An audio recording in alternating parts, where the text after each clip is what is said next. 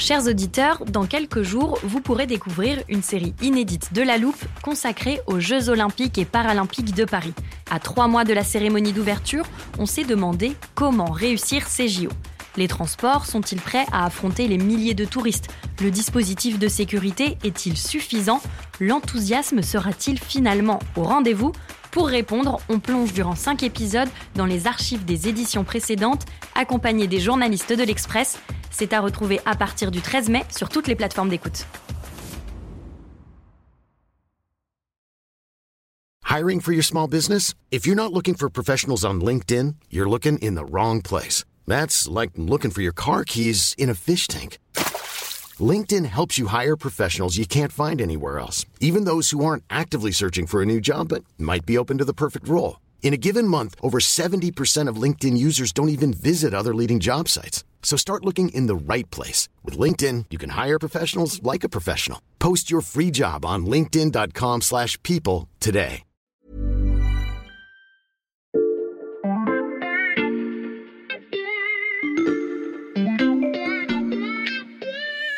Salut, c'est Xavier Yvon. Nous sommes le mardi 9 mai 2023. Bienvenue dans La Loupe, le podcast quotidien de l'Express. Allez, venez, on va écouter l'info de plus près. Aujourd'hui, je vous propose qu'on se raconte un peu nos vies. Et je vais commencer. Dans ma famille, que ce soit mes frères, mes parents, mes grands-parents, personne n'a jamais eu de chien. Jamais. En revanche, du côté de ma compagne, c'est tout l'inverse. Chez elle, les labradors et autres bergers allemands, c'est presque une tradition, alors vous imaginez bien qu'à la maison, c'est la bataille au sujet de l'adoption d'un chien. Et c'est vrai qu'on imagine facilement qu'une personne qui a grandi entourée d'animaux de compagnie garde cette habitude une fois adulte. On se dit que l'environnement influence ce choix. Pourtant, si vous avez un chien, c'est peut-être dans vos gènes. Oui, vous avez bien entendu, cette question pourrait être génétique. D'après une étude suédoise, l'existence de variants répartis sur le génome, qui sont liés à certains traits de personnalité, ferait que vous avez une plus grande probabilité d'avoir un chien. Ce ne sont pas des gènes à proprement parler qui vous poussent à cette adoption, mais selon ces recherches, on pourrait quand même dire que c'est dans votre ADN. Dans cet épisode de La Loupe, on va donc se pencher sur l'épineuse question de l'inné et de l'acquis, de ce qui dans nos gènes influence qui nous sommes, un débat qui divise sociologues et généticiens, relancé par de récentes études allant dans le sens de certains comportementalistes et qui pourrait même avoir des conséquences sur les décisions politiques.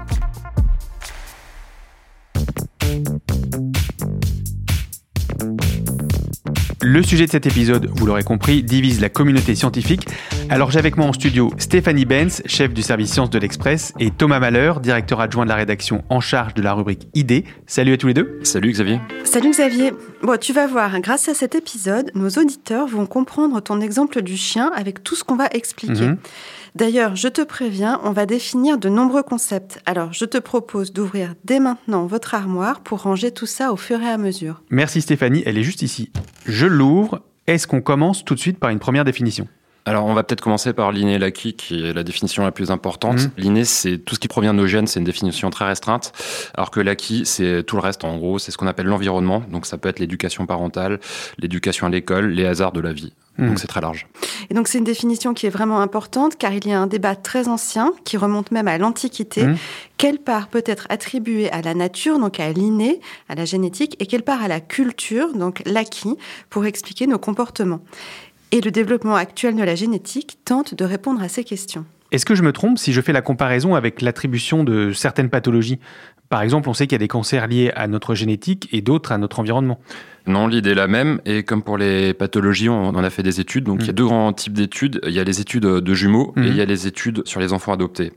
Les jumeaux, en fait, ça représente une formidable expérience naturelle parce qu'ils partagent le même environnement. Mhm. Enfin, s'ils grandissent évidemment dans la même famille. Mhm. Les vrais jumeaux partagent quasiment 100% de leur ADN, contrairement aux faux jumeaux, eux, qui n'en partagent que 50%. Mhm. Donc, on va pouvoir comparer euh, les vrais jumeaux et les faux jumeaux sur certains critères, comme euh, par exemple les différences de taille. Ça permet de voir quel est le poids des gènes euh, dans ces différences de traits. Et concernant les études sur les enfants adoptés Les enfants adoptés, c'est une autre expérience, et- Mhm. mais c'est une expérience sociale.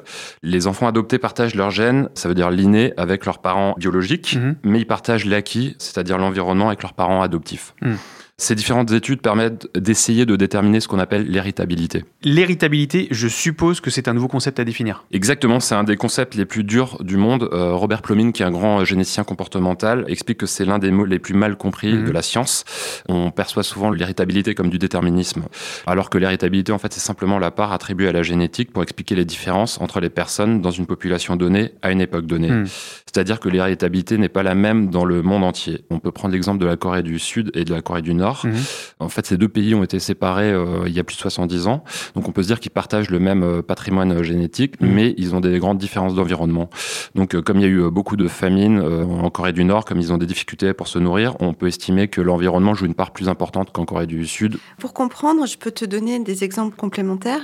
Prenons par exemple la taille. Grâce aux études d'héritabilité faites sur les jumeaux et sur les enfants adoptés, on peut dire que au sein de la population européenne, 80% des différences de taille entre les individus Mhm. sont dues aux gènes. Un autre trait dont l'héritabilité est très forte, c'est la couleur des yeux.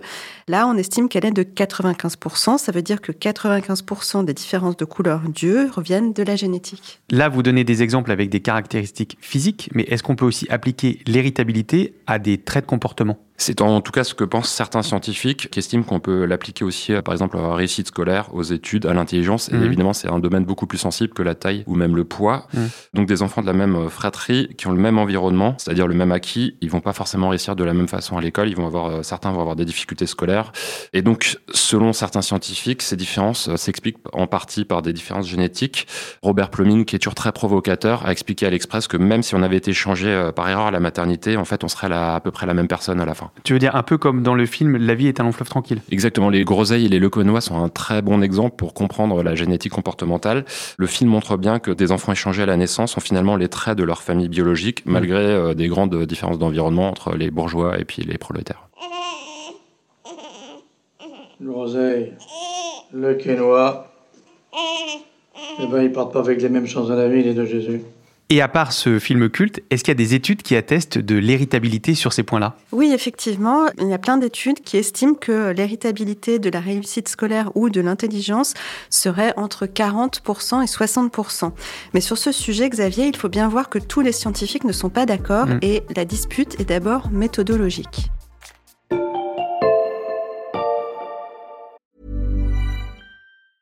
I'm Sandra, and I'm just the professional your small business was looking for. But you didn't hire me because you didn't use LinkedIn jobs. LinkedIn has professionals you can't find anywhere else, including those who aren't actively looking for a new job but might be open to the perfect role, like me.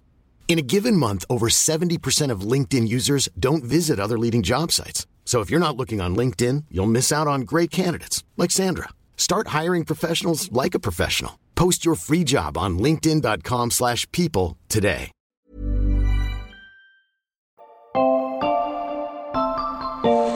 Euh, Qu'est-ce que vous m'apportez là? Un grand tableau noir comme à l'école? Et oui, parce qu'en fait, on s'est dit qu'avec toutes ces définitions et surtout tout ce qu'il nous restait encore à t'expliquer, on pouvait jouer un peu les profs et replonger en cours de sciences. D'accord, alors qu'est-ce qu'il y a de noté sur votre tableau? Alors, on va refaire un cours de SVT niveau seconde. Mhm. Tu as ici un être humain qui est composé de milliards de cellules. Jusque-là, je suis. Voilà. Ensuite, le petit dessin rond ici, c'est donc une cellule. Mhm. Et juste là, à l'intérieur, son noyau. Et dans le noyau, est-ce que tu te souviens de ce qu'il y a, Xavier? Oui, alors je pense ne pas me tromper en répondant des chromosomes. Ok, donc c'est bien ça, je le note là. Et alors donc, chaque chromosome est une longue molécule d'ADN, Mm. le fameux ruban qu'on a dessiné ici, sur lequel on retrouve nos gènes. Mm. Donc on a fait ce petit cours pour te rappeler ce à quoi on s'intéresse dans notre sujet, les gènes. Hmm. Et donc les études dont on parle, elles vont aller regarder beaucoup, beaucoup de ces séquences d'ADN pour voir ce qui tient de l'inné. Merci Stéphanie pour le rappel qui va nous servir pour le reste de l'épisode. Tu as dit qu'il y avait des désaccords méthodologiques entre scientifiques sur le sujet de l'inné et de l'acquis. Quelles sont ces divergences? Alors, elles sont très nombreuses. On peut commencer par évoquer des désaccords sur les études d'héritabilité. Une des premières difficultés, c'est déjà de bien définir ce que l'on veut étudier. Parce que, par exemple, pour la taille, c'est facile. On Mm. prend son mètre, on mesure et euh, on a l'indicateur qu'on cherche à, à évaluer. Par contre, quand on commence à parler de réussite scolaire, c'est beaucoup plus complexe puisque tout le monde n'a pas forcément la même définition. Et en fait, plus la définition du trait que l'on veut étudier est complexe ou peut porter à confusion, plus les études d'héritabilité seront difficiles à mener. On note ce point de désaccord, il y en a d'autres? Oui, mais d'abord, pour continuer nos explications, euh, il faut qu'on définisse deux termes. Le premier, c'est ce qu'on appelle les GWAS. Les GWAS. Alors, ça s'écrit G-W-A-S.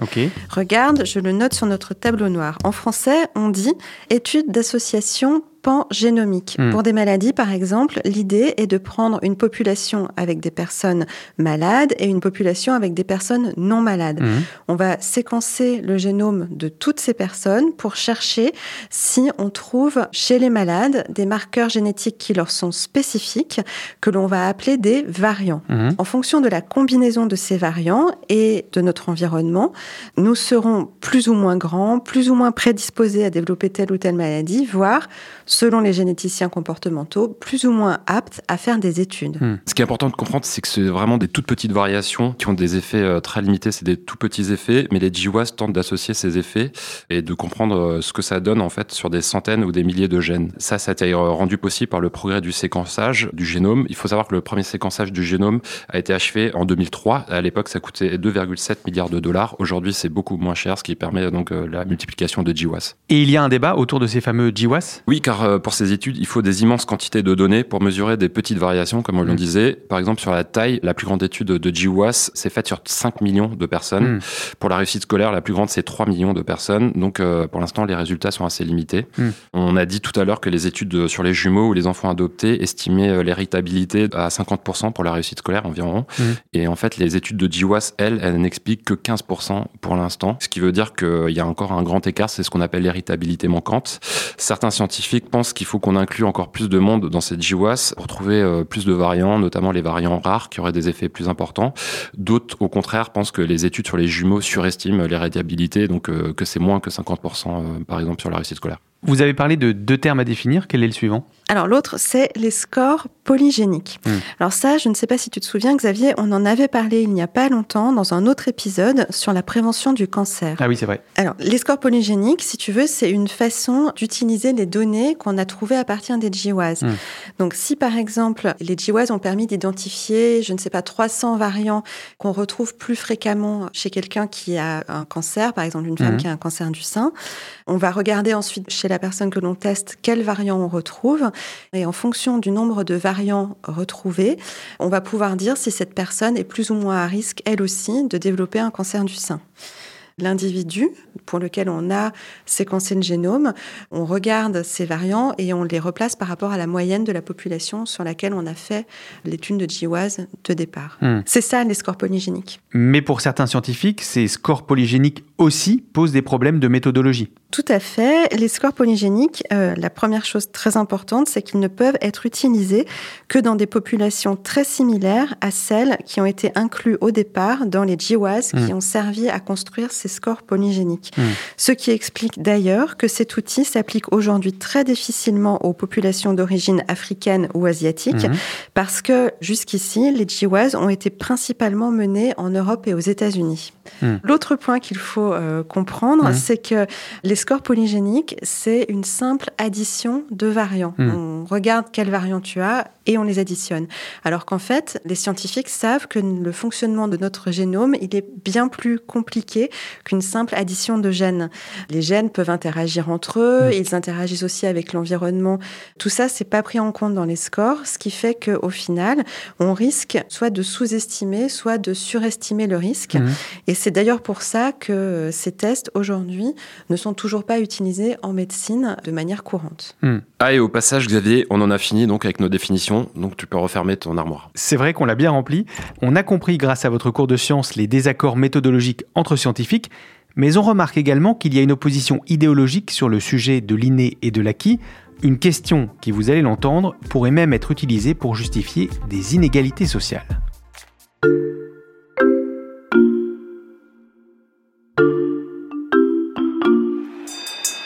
Deux camps idéologiques s'affrontent donc sur l'épineuse question de l'inné et de l'acquis. À ma gauche, des scientifiques et des généticiens spécialistes d'épidémiologie génétique pour qui, en fait, l'inné et l'acquis, donc la génétique et l'environnement, sont tellement entremêlés qu'on ne peut pas faire la différence entre les deux. Et eux, à vrai dire, ils ont aussi un peu peur que sur la base de données fausses, selon leurs analyses, on classe des gens à partir de scores polygéniques et qu'on en vienne à justifier des inégalités sociales en fonction de ces scores. Mm.